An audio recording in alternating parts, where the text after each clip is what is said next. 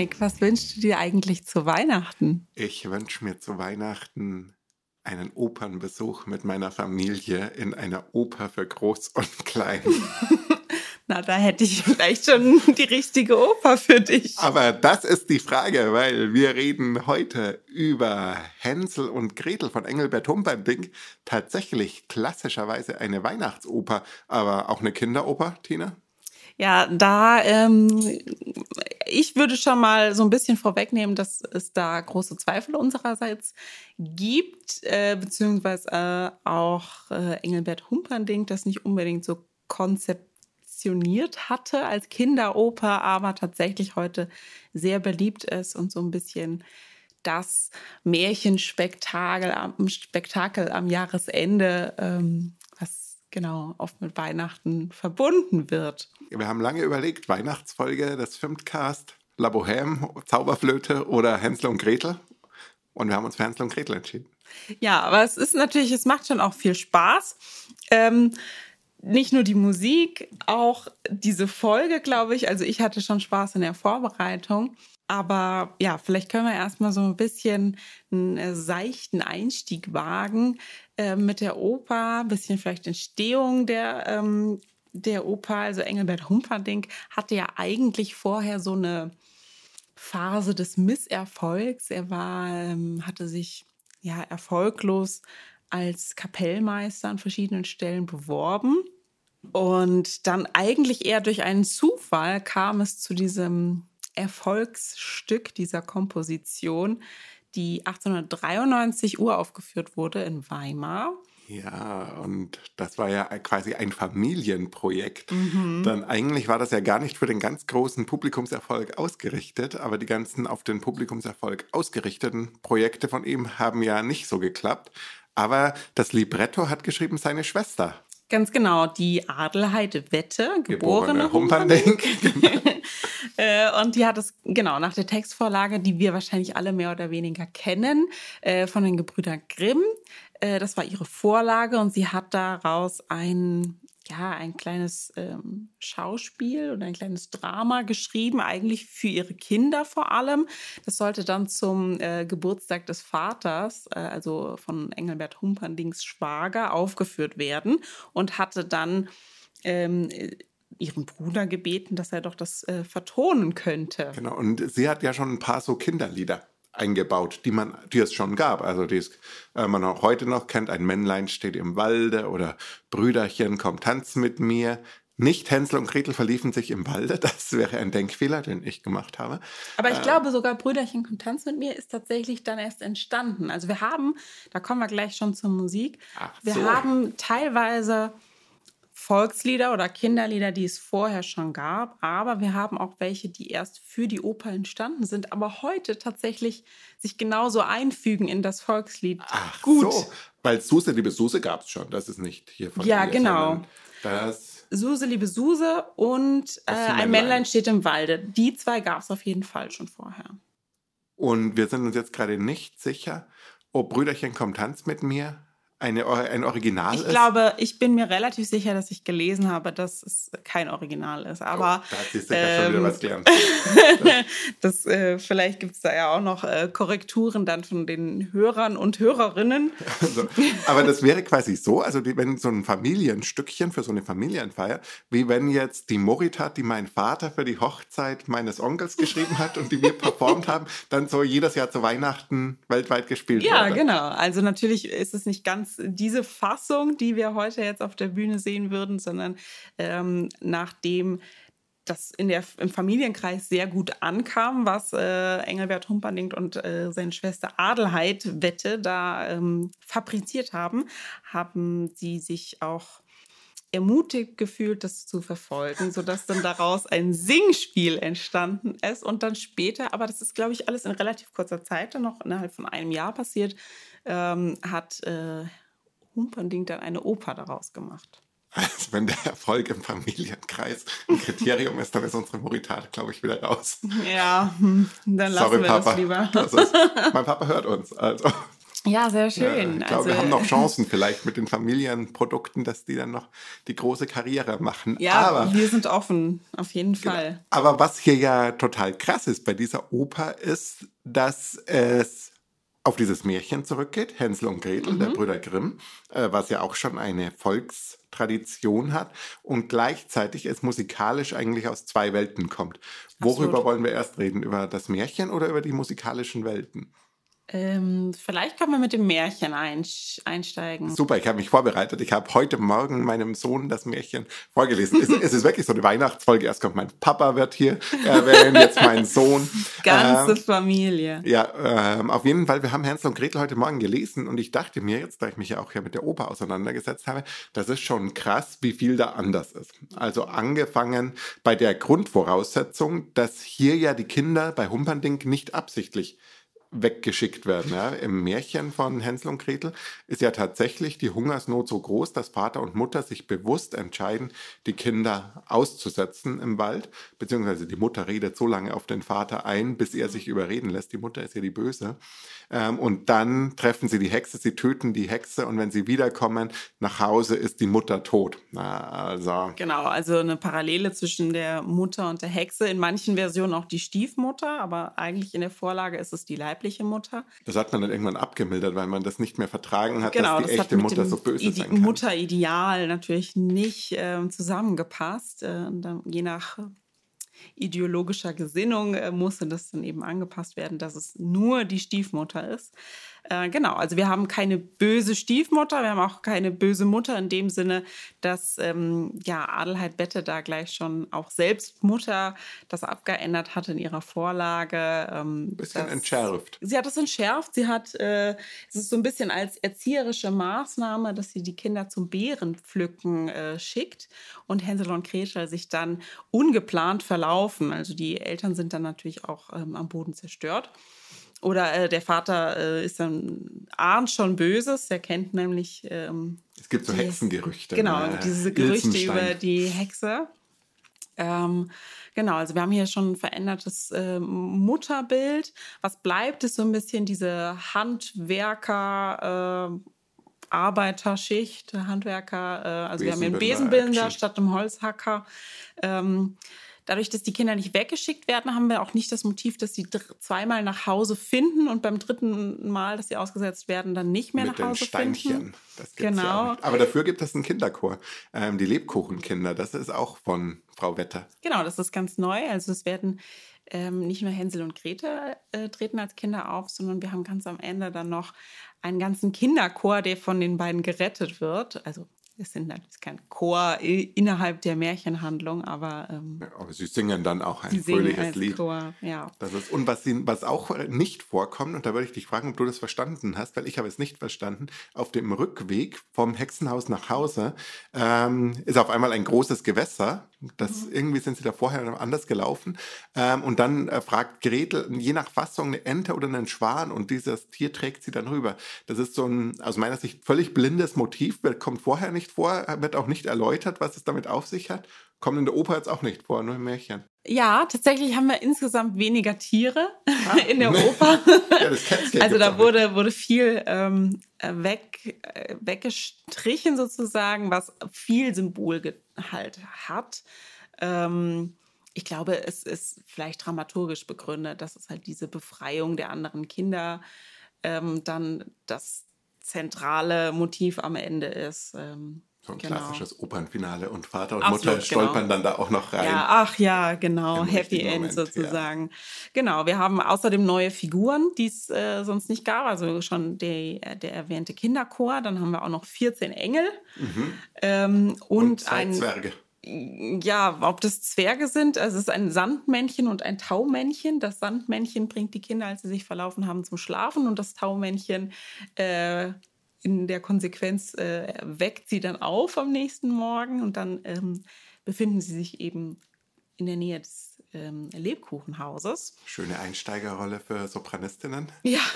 genau. Oder auch schöne Aussteigerrolle. Also wird gerne oder auch so. mal so von alten, ganz alten oder ganz jungen Kolleginnen gesungen und meistens aber so Doppelrolle. Ne? Ja. Also man singt dann gleich beide. Ja.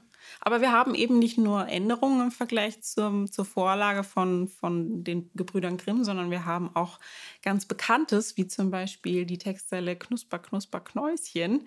Äh, vielleicht können wir da mal in das erste Musikbeispiel reinsteigen. Hier knuspert ein wenig vom Häuschen, komm, hier komm, hier komm ein wenig.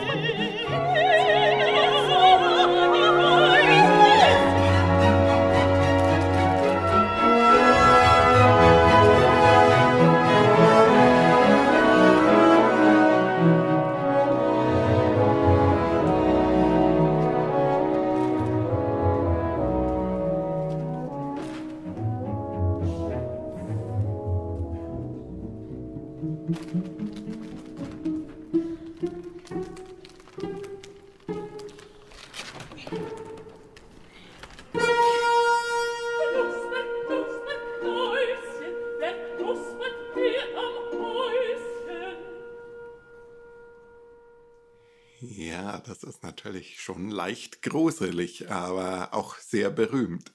Also ja. eigentlich, man kann sagen, die Hexenhandlung ist eigentlich sehr eins zu eins. Also auch mit dem Stöckchen, Ofen, ähm, das läuft eigentlich wie im Märchen ab. Genau, da, äh, das wird verfolgt. Ähm, wir ja, wollen wir uns vielleicht noch mal die Hexe äh, ein bisschen genauer anschauen? Oh ja, Hexe ist gut. Also ich habe ja auch im Vorhinein schon ein bisschen ähm, mir nochmal verschiedene Interpretationen oder Deutungsweisen des Märchens angeschaut. Das bezieht sich jetzt gar nicht so sehr auf die Oper, aber ich fand das auch super spannend. Ähm, es gibt zum Beispiel eine mythologische Interpretation. Ähm, da komme ich auch nochmal auf das zurück, was du vorhin gesagt hast, nämlich diese Analogie zwischen Stiefmutter oder Mutter, leiblicher Mutter und der Hexe. Ähm, da gibt es nämlich diese ja, mythologische Deutung, dass die wahre Mutter der Menschen eigentlich die Natur, die Erde ist und wir halt hier als Mutter und Hexe sozusagen falsche Mütter haben, Mütter ohne Mütterlichkeit, die die Kinder zwar nähren, aber nur um sie selbst dann zu fressen. Oh, das ist ja brutal. Aber ja. ich finde, da würde ich gleich mich anschließen mit ja. der psychoanalytischen Lesart, weil die äh, spielt ja genau mit dieser Angst vor dem, dass die Mutter eben keine gute Mutter ist, sondern eine Mutter, die erstens mal ineffektiv ist und nicht nähren kann und dann auch noch so böse, dass sie wirklich lieber die Kinder töten möchte als selber zu sterben. Und genau das ist ja das, was sich dann in der Hexe, die dann sehr wohl nähren kann und viel Zuckerwerk hat, widerspiegelt. Aber eben in dem Moment, wo die Hexe umgebracht wird und man nach Hause geht, ist auch die Mutter tot. Das ja. heißt, man kann die Mutter nicht ohne ihre bösen Seiten haben. Also C.G. Genau. Jung wäre stolz auf die Brüder Grimm. ja, das ist kein Zufall, dass die Mutter am Ende ähm, tot ist. Ja, ich habe auch noch andere ähm, psychoanalytische Deutungen gefunden. Äh, einerseits, dass Hänsel und Gretel auch so ein bisschen die Abnabelung vom Elternhaus ähm, darstellt, also eine Überwindung der oralen Phase von dem Hunger, den Brotkrumen, das mangelnde Essen, was äh, thematisiert wird in der Ausgangssituation. Dann kommt man ähm, zu einer Entwicklung der Selbstregulation. Also man wird in Versuchung geführt in diesem Hexenhaus. Mhm. Und äh, dann ähm, darf man dem aber nicht nachgehen, beziehungsweise muss dann ähm, sich davon ähm, befreien, von dieser ähm, Versuchung, von diesem Trieb und die böse Hexe dann am Ende austricksen. Also austricksen heißt umbringen. Also man muss einen Mord begehen. Naja, ich ist glaube das ein nicht. symbolischer Mord? Na, da würde ich ganz stark von ausgehen. Also das oh. Austricksen ist in dem Sinne eher, man muss sich eine Strategie überlegen, wie zum Beispiel, dass man jetzt aktiv sagt, hier, ich nehme dieses Stöckchen, halte das äh, aus, durch die äh, Gitter da von meinem Käfig raus statt meinem Finger. Und also ich habe wirklich eine Strategie, um zu überleben. Also meine Strategie ist, ich stelle mich dumm, ich behaupte, ich weiß nicht, wie das mit dem Ofen funktioniert genau. und töte sie dann. Genau. Okay, gute Strategie. Oder aber auch, was ich auch gefunden habe, das fand ich interessant, um es mal ähm, vorsichtig auszudrücken. Ähm, nämlich, es wurde als psychoanalytische Symboldeutung verkauft. Ähm, nämlich das Hexenhaus als Uterus-Symbol. Äh, und auch der Wald zum Beispiel als Symbol des Unbewussten. Das mit dem Wald kann ich vielleicht sogar noch nachvollziehen. Mit dem Uterus-Symbol passt natürlich irgendwie zu dieser Mutter, Mütterlichkeit. Ähm, ja, aber es klingt schon sehr abstrakt. Komm, ich mache noch einen. Äh, die Literatur, äh, kulturwissenschaftliche Lesart. Äh, das Ganze ist ja auch ein Werk der Romantik, also sowohl das Märchen als auch dann die Oper als Spätromantik. Ähm, und wir haben natürlich hier den deutschen Wald als mhm. den Ort schlechthin, der für sowohl für die Gefühle steht, aber eben auch für dieses deutsche Volkstümliche. Und das kommt hier ja in der Oper extrem rein, aber auch als Ort der Magie. Ja. Und diese Magie, die hier ja sowohl als gute Magie reinkommt, als auch als böse Magie, aber eben auch als Ort des Glaubens. Weil dieser äh, Wald ist ja auch der Ort, an dem hier bei Humperdinck die 14 Engel auftreten. Und diese Oper hat ja eine extrem christliche Lesart, die im, im Märchen ja gar nicht vorkommt. Mhm. Nämlich, wenn die Not aufs Höchste steigt, Gott der Herr die Hand uns reicht. Das ist natürlich ja. schon Christenpropaganda pur, die hier benutzt wird.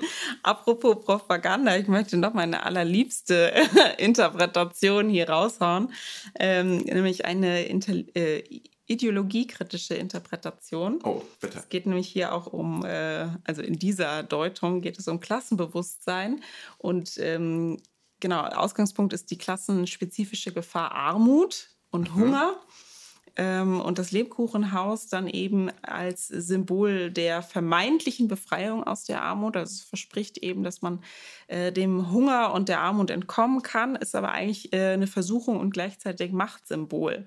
Also die Hexe ist äh, sozusagen die personifizierte Macht lockt die Kinder äh, und die Kinder müssen sich dann Strategien gegen diese äh, Macht äh, überlegen, nämlich auch wieder diese List, äh, von Hänsel mit dem Stöckchen und Gretel, dass sie sich dumm stellt. Äh, gleichzeitig auch die Gottesfürchtigkeit spielt da auch mit rein. Und vor allem müssen sich die Geschwister zusammenschließen, zusammenarbeiten, also ein Bündnis als Leidensgenossen gründen ähm, gegen die Obrigkeit sozusagen. Ja. Klassenkampf im Hexenhaus. Absolut, genau, ja, das ist äh, sehr schön. Tatsächlich, aber ich finde, das passt eigentlich wieder total gut zu dieser kulturkritischen mhm. Lesart mhm. ähm, oder kulturwissenschaftlichen Lesart, weil die Romantik ja selbstverständlich in einer Zeit, in der die Industrialisierung in Deutschland immer weiter voranschreitet, eben in der Fantasie, in der Kunst diesen Rückbezug auf diese Mythen und die Magie äh, macht, um in diesem Gewand eben die zeitgenössischen Themen zu verhandeln. Und da sind wir schon wieder total bei Wagner, der ja im Ring des Nibelungen etwa nichts anderes macht und mit Nibelheim eine marxistische Darstellung einer Fabrik Absolut. auf die Bühne stellt. Ja, um Wagner kommen wir hier auf allen Ebenen irgendwie nicht drum herum. Wir haben ja ganz am Anfang schon erwähnt, dass ähm, ja, Humperdinck, dass die Musik ursprünglich oder die ersten Stücke aus der Oper komponiert hatte für seine Schwester. Und tatsächlich hat er es ähm, dann übertitelt mit ein Kinderstuben-Weihfestspiel von A.W. A.W. steht dann für Adelheid Wette, aber ist natürlich das W auch schon wieder an Wagner und das mit dem Weihfestspiel sowieso. Ein Kinderweihfestspiel finde ich schon sehr lustig. Ja. Es ist äh, schon war humorvoll. War, war schon ironisch gemeint, oder? Naja, also es ist insofern ironisch, dass es natürlich ähm, für Kinder ist, aber Humperdinck war ein großer Wagner-Verehrer. Also er hat, hat äh, ihn persönlich gekannt. Er hat ihn, genau, er hat. In der Nibelungenwerkstatt hat er immer Noten mhm, kopiert. Er hat auch als äh, Solorepetitor gearbeitet, hat äh, die Vorbereitung für Parsifal äh, mit begleitet, hat ihn später noch in Venedig besucht und hat auch Siegfried Wagner wohl ähm, Musikunterricht gegeben. Also eine ich finde, auch das hört man. Ja. Also die Linie ähm, von Wagner zu Siegfried, Wagner über Humperdinck, die scheint mir akustisch wahrnehmbar. Aber auch in Humperdincks eigener Musik ähm, lassen sich äh, Bezüge zu Wagner herstellen. Oh ja, wir hatten ja vorher über diese Kinderlieder gesprochen. Auf der anderen Seite klingt das Ganze manchmal sehr wagnerianisch und vielleicht hören wir einfach mal in diesen berühmten Hexenritt ja. hinein.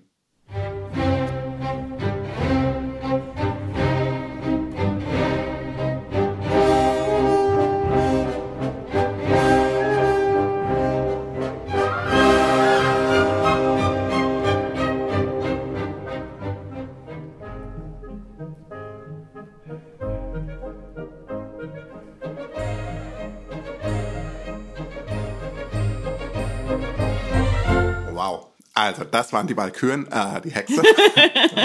Kleiner Scherz. Wagner-Scherz am Rande. Also die Hexe, ja, also es klingt krass und vielleicht, äh, wir waren ja schon bei der Hexe, äh, vielleicht können wir über die noch ein bisschen sprechen, weil ich habe, das geht jetzt schon so ein bisschen in die interpretative Richtung, weil ich habe in einem Buch gelesen, ähm, dass es ein Problem gibt mit dieser Oper. Nämlich, wenn Kinder das gucken, mhm dass sie die Hexe gut finden könnten. Und dann damit quasi auf die dunkle Seite der Macht oh gezogen nein. werden. Ja, und ich dachte, das Buch ist aus den 60ern, aber es war 2000. Oh. Ja, da war ich überrascht. Ähm, und tatsächlich war die Idee, es wurde dann so, naja, okay, Märchen sind dafür da, dass Kinder den Unterschied zwischen Gut und Böse lernen. Und dann kam aber die Konklusion, aber was, wenn die Kinder das Böse besser finden? Und das wurde dann quasi so als, aber es wurde dann auch nicht weiter aufgelöst, sondern es war dann quasi das Argument gegen die Oper, weil alle Kinder die Hexe super Cancel Culture. Ja, ein bisschen, oder? ähm, Gab es damals 2000 noch nicht, aber ja. implizit schon. Ja. Also äh, da würde ich mir tatsächlich weniger Sorgen machen. Es gibt natürlich auch verschiedene Inszenierungen. Da merkt man schon, ist das jetzt ähm, für Kinder gemacht? Ne? Verkaufen wir es wirklich als unser Weihnachtsmärchenstück oder nicht? Ähm, aber tatsächlich von Humperdinck eigentlich nicht als Kinder Oper als solche komponiert, auch wenn es ja ursprünglich auch von den Kindern äh, seine Nichte und Neffe aufgeführt werden sollte. Ähm, aber genau, wir waren eben schon bei Wagner. Die ähm, Musik ist ja, also da gibt es auch, es gab Kritiker, aber auch viel, viel Lob.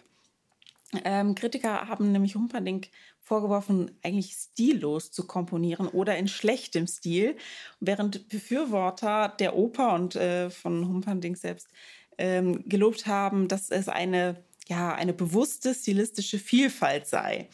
Und diese Vielfalt, die sieht man unter anderem in dem, was wir schon angesprochen haben, das Volkstümliche, das Volksliedhafte, ähm, aber auch in den Bezügen zu Wagner, was wir schon haben.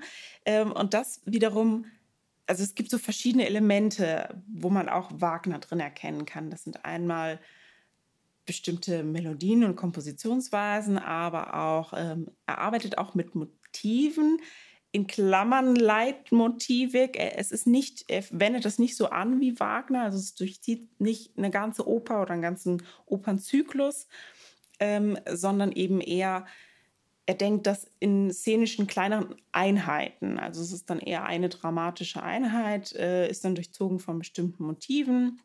Wir haben eigentlich nur äh, ein Motiv, nämlich den, den Abendsegen, der sich schon in der Ouvertüre aufbaut und dann ähm, weiterentwickelt wird. Und das ist auch mit dieser Weiterverarbeitung und Variation ähm, da bringt er dann auch wieder so symphonische Verarbeitung und Kompositionsstil rein. Also wir haben hier ganz viele Ansätze tatsächlich, auch ähm, das äh, Frühromantische, was wieder bei ihm aufkommt, ähm, Abgrenzung zum äh, italienischen Verismo war ganz wichtig für ihn oder auch für den Erfolg der Oper.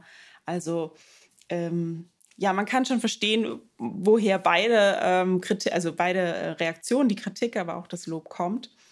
Also ich finde die Musik großartig. Also ich muss das sagen, ich muss mich mal kurz outen, aber ich finde tatsächlich diese Symphonik, ähm, ja. gerade in den Zwischenspielen und Vorspielen und der Ouvertüre, ähm, ganz, ganz toll gemacht. Also das ja. ist wirklich wunderbare Musik und ich verstehe auch alle DirigentInnen, die das wirklich gerne dirigieren. Also mhm. das wird ja auch gerne mal so an Weihnachten, ja, wer macht das denn? Aber ich kenne viele, die, die dann schreien, hier, ich mache das, ja. äh, weil ich es gerne mache und weil ich das einfach gerne dirigiere. Und auch viele SängerInnen das wirklich gerne singen, weil das ja auch anspruchsvolle Musik ist. Absolut. Vielleicht können wir noch mal ein Hörbeispiel da gleich aufgreifen. Also ein Stück, was ganz beispielhaft dafür ist, ähm, von der Einfachheit des Volksliedes sich dann ähm, weiterzuentwickeln durch Varianten und weitere Verarbeitung von melodischen Themen, ist ähm, Suse, liebe Suse. Ähm, da lass uns doch mal reinhören.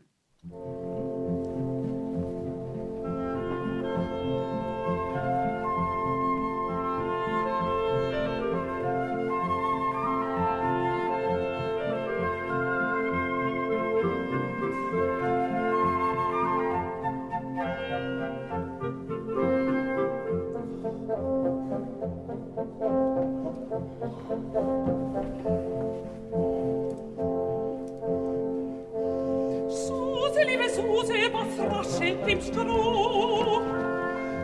Die Gänse gehen barfuß und haben kein Schuh. Der Schuster hat Leder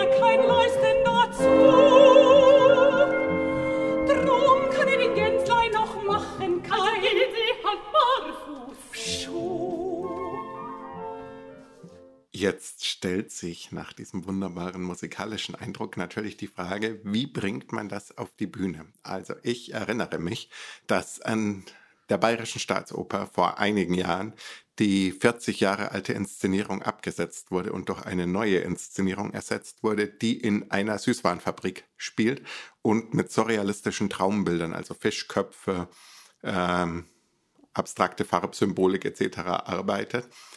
Und es gab einen Shitstorm, weil viele Menschen gesagt haben, ich war mit meinen Großeltern in dieser Inszenierung, ich möchte auch mit meinen Enkelkindern in diese Inszenierung gehen.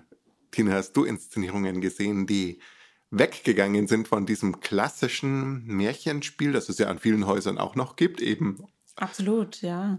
Also, Anti-Shitstorm. Ich erinnere, also man merkt schon auch an solchen Reaktionen, dass das natürlich emotional aufgeladen ist. Also da hängen Herzen und Kindheitserinnerungen dran.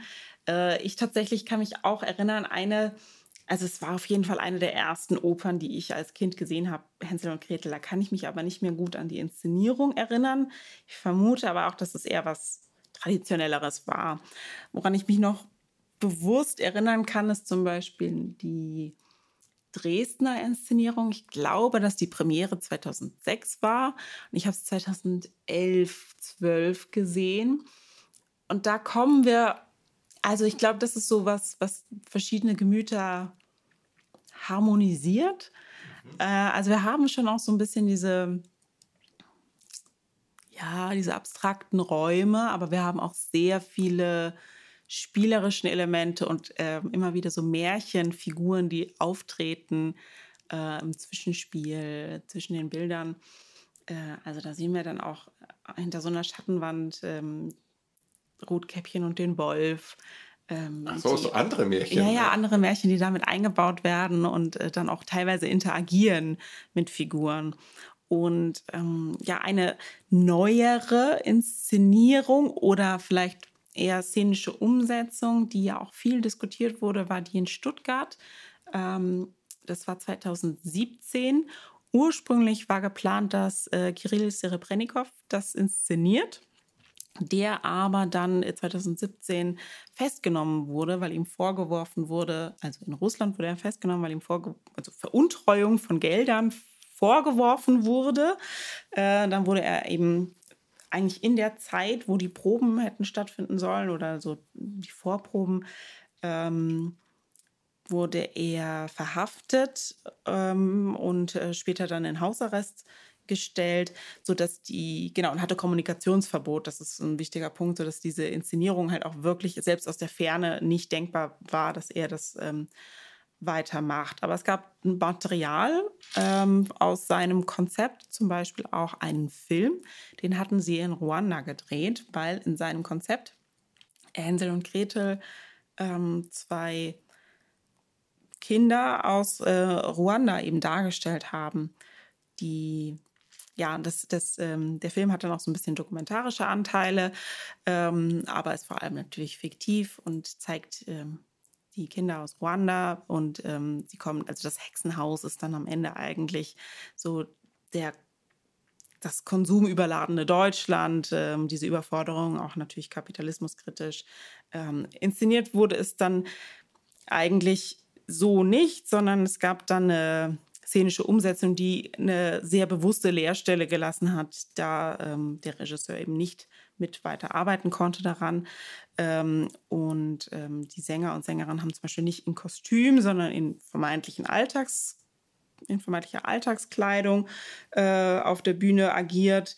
Äh, aber es gab durchaus ähm, inszenierte Momente wie eine Kamera auf der Bühne, die so ein bisschen dieses Überwachungsmoment symbolisiert hat. Äh, und der Film wurde natürlich währenddessen gezeigt und der hat auch wunderbar mit der Musik zusammen funktioniert. Also das muss auch ähm, eine sehr beeindruckende Umsetzung gewesen sein. Ich finde das aber sehr spannend, dass hier eigentlich was gemacht wird. Also in dem ursprünglichen Regiekonzept, wenn man diesen Ruanda ähm, und globaler Süden gegen goldenes, Mhm. vermeintliches Europa äh, gesetzt wird, dass wir eigentlich genau wieder auf so einer Lesart sind, wie sie in der Romantik gemacht wurde, Absolut. dass zeitgenössische Themen in einem Märchengewand ähm, und jetzt auch noch auf der Folie dieses Familienweihnachtsmärchens Hänsel und Gretel Ja. verhandelt werden. Also Ja, und zu Recht gab es da natürlich äh, trotzdem auch Kritik, dass, ähm, dass es gewisse Klischees reproduziert. Also vom armen afrikanischen äh, Land, was nicht so entwickelt ist. Ähm,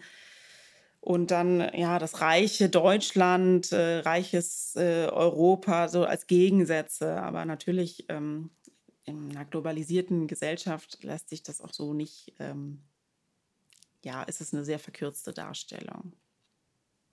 Es spielt ja auch mit diesem Klischee des armen afrikanischen Kindes. Also Ja. gerade in der Weihnachtszeit und wenn wir hier auch noch mit einer Oper, die so kirchlich angehaucht ist, ähm, finde ich, kommen hier viele Ebenen zusammen, die sehr interessant sind. Ich hätte das Absolut. gerne gesehen in der äh, Umsetzung. Insofern sprechen wir ja nur über ein Konzept. Aber ich muss auch sagen, ich sehe aber auch gern diese klassischen. Also ich finde das auch schön, wenn das Tau- und Sandmännchen so von oben mit der Flugmaschine Ja. reinmarschieren und dann die Lebkuchenpappen wegklappen und der Kinderchor äh, raushüpft. Auch das hat etwas. Also ist auch schön. Also ich Ja. glaube, Hans und Gretel. Und ich glaube, das macht es aus meiner Sicht wieder zu wirklich einer sehr interessanten Oper, weil es sowohl in einer klassischeren oder werkimmanenteren Inszenierung funktioniert, als auch als Folie fürs Regietheater und äh, damit diese Vieldeutigkeit mitbringt. Und das finde ich ganz toll. Aber weißt du, was mich nicht stört, aber was ich vermisse? Nee. Ich vermisse Hänsel und Gretel mal außerhalb der Weihnachtszeit. Oh ja. Also das glaube ich, das fände ich irgendwie noch ganz gut, wenn man da noch schaut, was steckt da noch drinne außerhalb von dem Spektakel. Also ich verstehe auch total, dass es natürlich, ne, es ist ein toller Anlass, sowas wie Flugmaschine und, und ähm, die ganze Familie zusammenzuholen und eine große Requisitenschlacht auch zu machen und ganz fantasievoll zu arbeiten. Ähm, auch mit Kinderchor, für die ist es natürlich auch immer toll, wenn sie dann so am Ende des Jahres ihren großen Auftritt haben.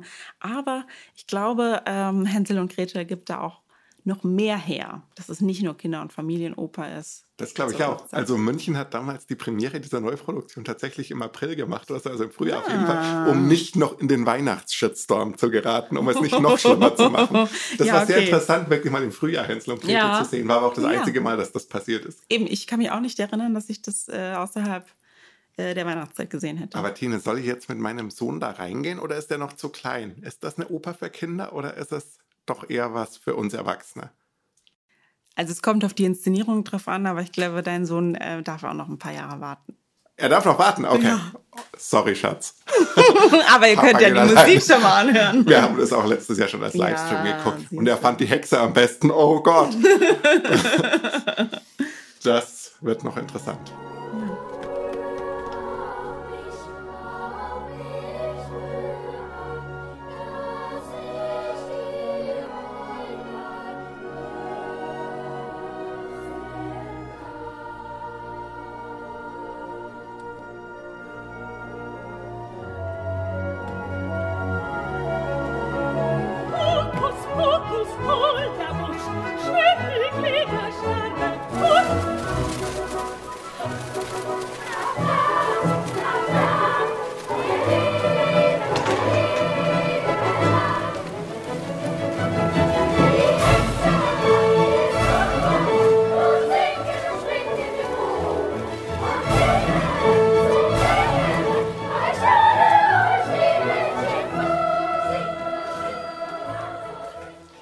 Ja, das war der Kinderchor. Ähm, und wir, liebe HörerInnen, wünschen euch frohe Weihnachten, falls ihr die Folge an Weihnachten hört, was wahrscheinlich ist, weil Hänsel und Gretel ja nur an Weihnachten gespielt wird. Ähm, ansonsten wünschen wir euch auch noch einen tollen April. Ein frohes neues Jahr. Guten Rutsch und nicht ausrutschen. Und wir wollten noch äh, was singen Ja, unser Weihnachtsspecial für euch. im Äh, April. Und freut euch oder haltet die Ohren zu. Es geht los. Stille Nacht, heilige Nacht, alles schläft, einsam wacht, nur das traute, hochheilige Paar. Holder Knall.